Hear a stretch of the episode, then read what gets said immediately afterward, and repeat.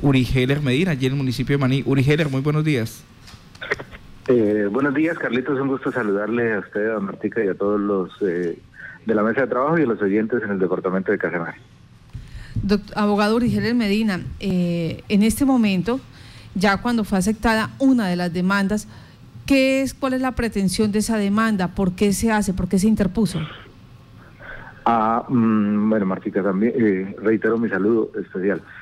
Lo que ha sucedido es que hace aproximadamente unos 20 días lo primero que hicimos fue presentar una recusación ante la Corporación del Consejo Municipal de Maní contra dos eh, concejales del mismo municipio por estar incursos presuntamente en conflicto de intereses y a la postre también en tráfico de influencias.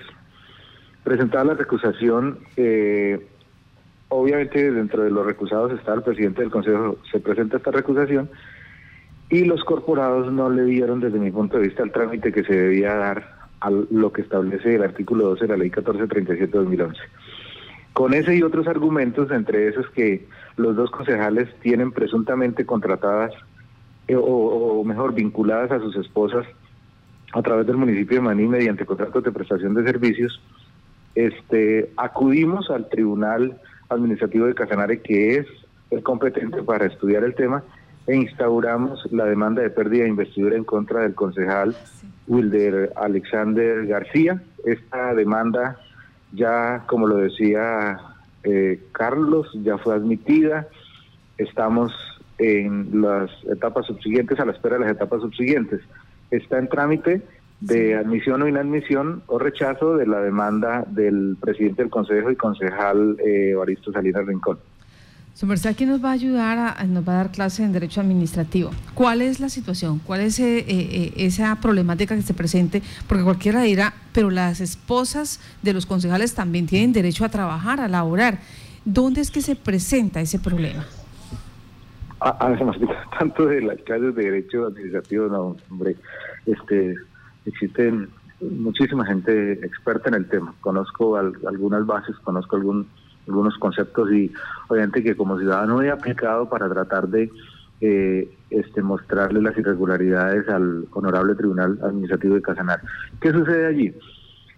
Esa prohibición es taxativa, eso está arreglado, está normado. La las compañeras permanentes de los concejales y diputados, en este caso para el departamento y el municipio, no pueden estar vinculadas al servicio de, del mismo municipio donde ellos ejercen su función, su función de servidores públicos. Eso es lo primero que hay que, que, hay que dejar claro.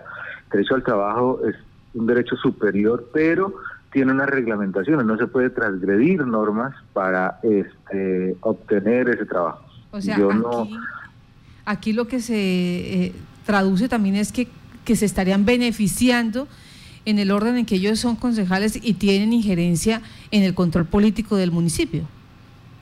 Claro que sí, además que es una prohibición legal, es una prohibición legal que se enmarca dentro del tráfico de influencias establecido en la normatividad. También allí dentro de la demanda este, se habla de tráfico de influencias. Ese tráfico de influencias, eh, dependiendo siempre con absoluto respeto por la decisión que tome el honorable tribunal, no solo tendría sanción de tipo administrativo, sino que adicional a eso tiene una sanción de tipo penal, porque el tráfico de influencia no es otra cosa, sino que valer, hacer valer mi condición de servidor público para buscar que eh, eh, mi esposa, mi hermano, mi tío, por ponerlo así en un lenguaje coloquial, pueda acceder a un trabajo en el mismo municipio donde yo ejerzo mi condición de servidor público. Y ese tráfico de influencias también está ahí invocado dentro de la demanda, eh, sustentado dentro de la demanda también como una de las causales para eh, pedir o solicitar con absoluto respeto la pérdida de investidura del concejal Wilder Alexander García y del concejal Evaristo Salinas Rincón. Pero este mire, Martica, señor. Hay, hay, hay unos temas y uno tiene que ser absolutamente sincero. Eh, me preparo desde ya para, luego que ustedes hagan pública noticia, obviamente recibir el, los insultos de quienes de pronto tengan afectos hacia estos mm, concejales, a quienes como personas respeto en absoluto, pero que obviamente es reprochable la actitud. Este, y resulta que, por ejemplo, yo presento la recusación martica al interior del Consejo, el presidente del Consejo permítanme la expresión folclóricamente, decía archivarla. O sea, él mismo archiva su propia recusación y no le da el trámite de que da la ley 1437 de 2011. O sea, por favor, ahí ya, desde mi punto de vista, insisto, respetando eh, lo que pueda decidir de fondo el honorable tribunal, respetando siempre las decisiones, este, ahí se encontró directo con el conflicto de intereses. Pero, pero luego llama la atención también que los dos concejales recusados por el suscrito resultan con declaraciones extraproceso, donde dicen que no tienen ningún tipo de relación con las señoras que supuestamente son sus compañeras permanentes. Pero lo llamativo de ese asunto es que eh, nosotros estamos ubicados en Maní, Agua Azul queda escasamente a media hora, y los dos concejales resultan con declaraciones extraproceso de la notaría de Trinidad Casanare. Mm, por favor, o sea, ¿de, dónde y por qué se fueron a la notaría más lejana? Porque es que esa notaría pertenece al círculo de Orocue. Está ubicada en el municipio de Trinidad, pero permanece al círculo de Orocue, existiendo notaría acá en el municipio de Maní. Yo lo enuncio como precisamente una de las causales que, que pasa desde de, estructurar un conflicto de intereses a estructurar un verdadero tráfico de influencias, porque lo que buscan ellos es inducir en, er, en error al honorable tribunal con esas declaraciones de este proceso. En este momento, ¿ellas siguen laborando todavía en la administración municipal? Sí, señora, claro. Y, y adicional a eso, es que no entiendo tantas casualidades que se presentan. Las dos por prestación de servicios. Las dos para para un proyecto de lectura, una para niños de 10 a 12 años y, la otra ciudadana para otro tema, pero con el mismo proyecto de lectura.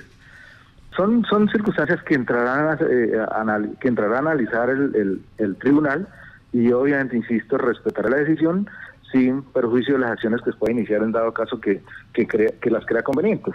Sí, ese perjuicio, eh, según la normatividad colombiana, ¿cuál puede ser si llega a evidenciarse que estos dos concejales intentaron hacerle conejo tanto a la, a la, a la normatividad como a los usuarios en Maní?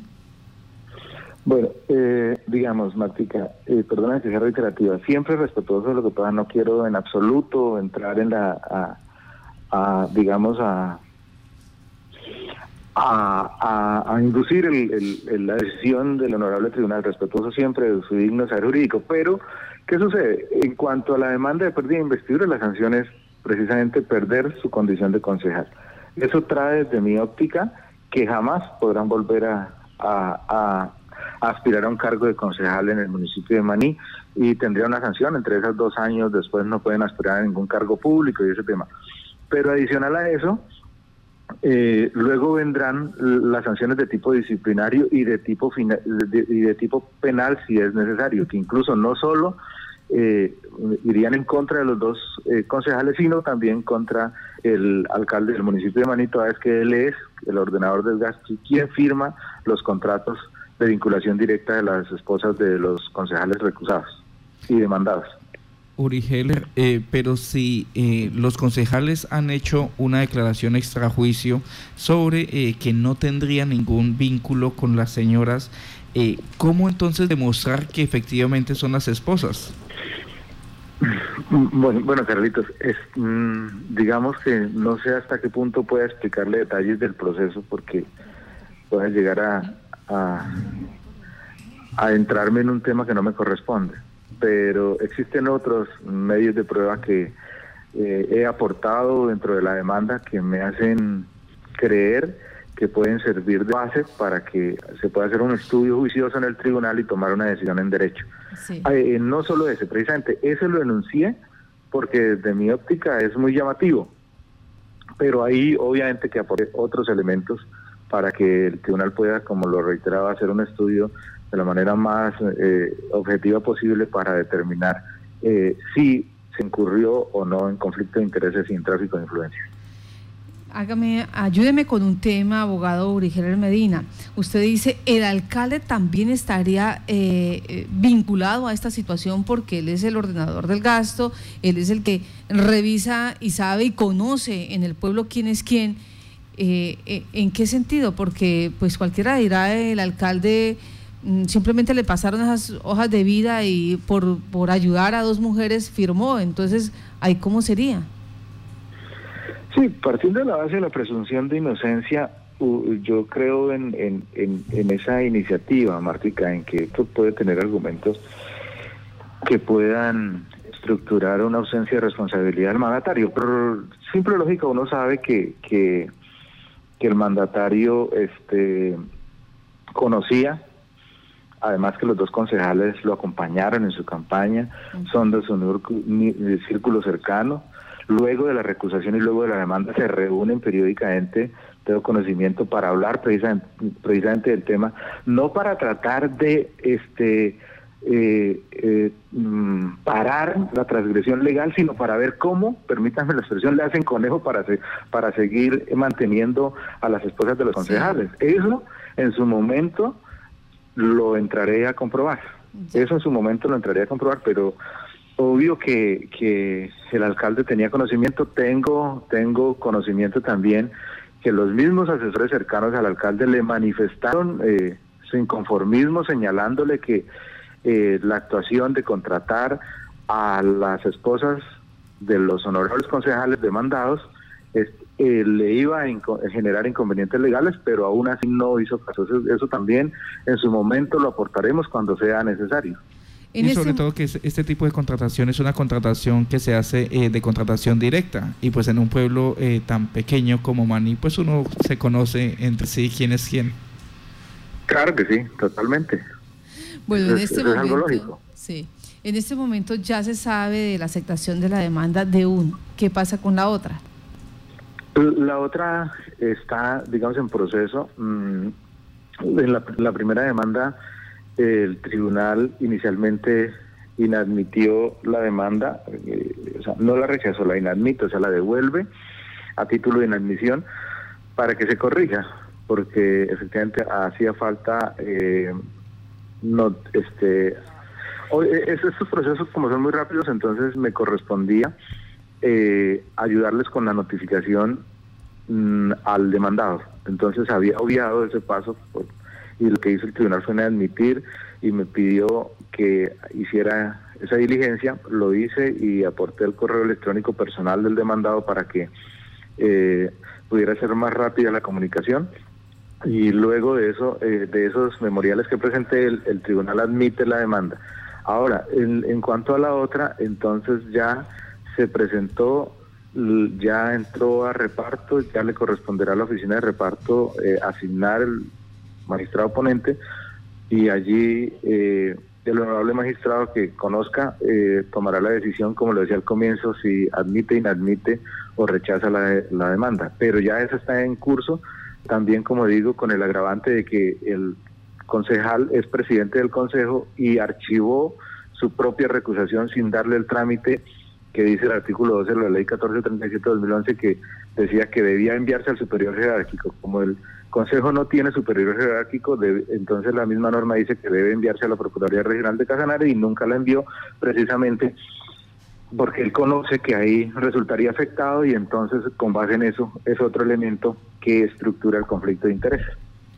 Este, esta situación de que haya archivado la recusación eh, terminaría siendo un agravante a la conducta que ya está siendo denunciada. Eh, un, saludo especial, Johan. No, eh, digamos que ahí sí no podría decirle, ya depende de netamente del trabajo y de la sesión que tome el tribunal. Mm, el tribunal, digamos que eh, revisado todos los elementos, garantizado el debido proceso, tomará una decisión y esa corresponde de aceptar o no la pérdida de investidura. Ya más adelante, lo que tiene que ver con lo penal y lo disciplinario, si llegara a, iniciarse las investigaciones de ese tipo, ahí creería yo que sí puede llegar a, mirarse la intención el, de, de la norma y eso puede ser entonces un agravante.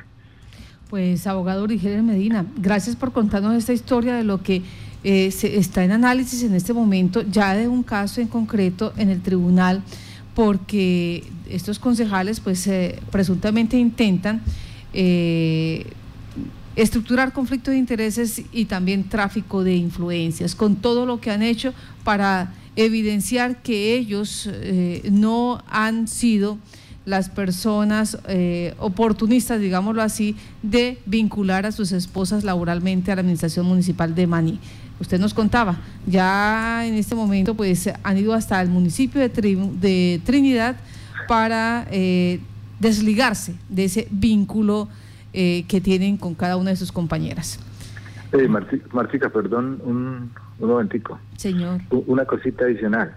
En una de las declaraciones del proceso lo que más me llamó es que termina en una revelación aparentemente de noviazgo a través de una declaración extraproceso.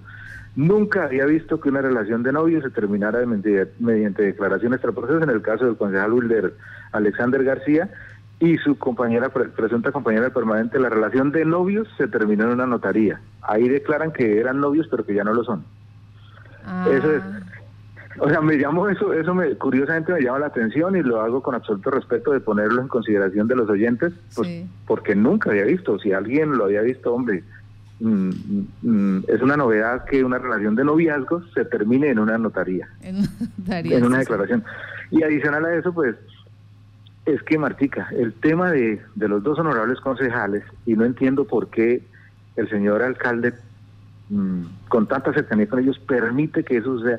Ellos en ningún momento muestran el más mínimo arrepentimiento de la presunta transgresión legal, sino que buscan es cómo logramos burlar a la justicia, cómo logramos burlar, cómo logramos transgredir las normas, al punto, insisto, Martica y oyentes, que el presidente del Consejo, si no tiene nada, si no debe nada, ¿por qué no le dio el trámite a la Procuraduría? ¿Por qué archivó su propia recusación pese a que hubo concejales en la, en la plenaria que le dijeron que había que continuar con el proceso y enviar a la Procuraduría, pero no lo hizo, folclóricamente lo archivó creyendo que la justicia hoy en Colombia no aplica y que para los concejales no llega ni nada por el estilo. Entonces ellos no tienen la intención, no se han arrepentido, no tienen intención de tratar de, de solucionar su problema, sino de cómo evadimos la acción de la justicia y cómo violentamos las normas. Pues ahí está el caso, más bien los dos casos, dos casos por falta de uno desde el municipio de Trinidad en el Consejo eh, y que involucra también el comportamiento del alcalde de esta localidad. Eh, abogado Rijeres, muchas gracias. A ustedes muy amables, Dios les bendiga. Un abrazo a todos los oyentes. Carlos pues eh, nos escribe un oyente, me dice, pues va a ser muy complejo encontrar justicia. Recuerden que la esposa del fiscal trabaja en la Contraloría y la esposa del Contralor trabaja en la Fiscalía, que es una cosa, es algo que se ha generalizado y se ha vuelto una cultura de hacer intercambios de esposas en los diferentes cargos cuando se tiene el poder. O sea, eso quiere decir que la esposa del alcalde vaya al consejo. no, no, no, no, señora. pues vamos a ver qué sucede en el Tribunal Administrativo de Casanare frente a este hecho.